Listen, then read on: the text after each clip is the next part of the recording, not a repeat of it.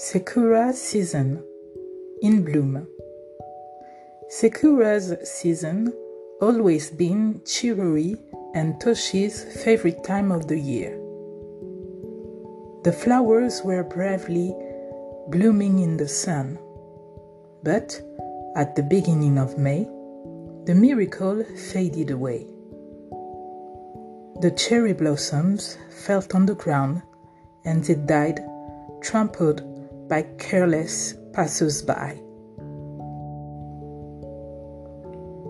One day, at Chiroi and Toshi's house, their son Dokusai Sha came back from school with a cherry blossom branch in his little hand.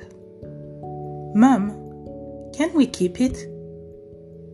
Sure, son. Let me put it in a vase.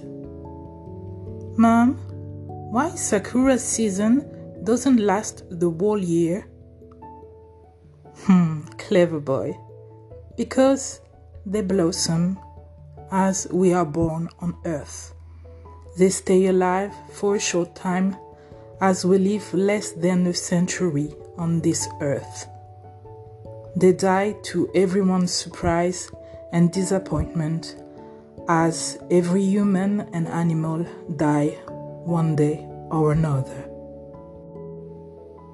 Yes, Mom, and we miss them.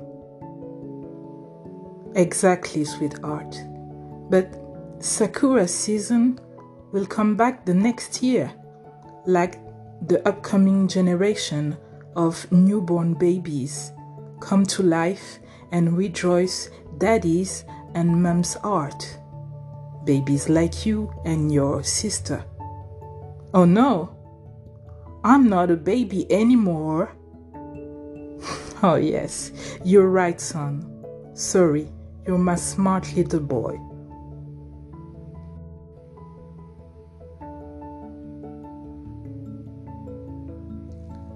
Life is not a straight line with a start and an end. It's a full cycle, an infinity of dots. They are connected for eternity. Generations passed. We missed people. People missed us. And life goes on and on and on.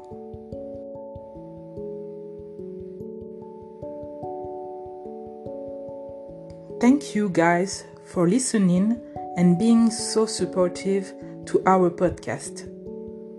Next bonus episode is Sakura Season Faded Beauty. Stay tuned, guys. Bye.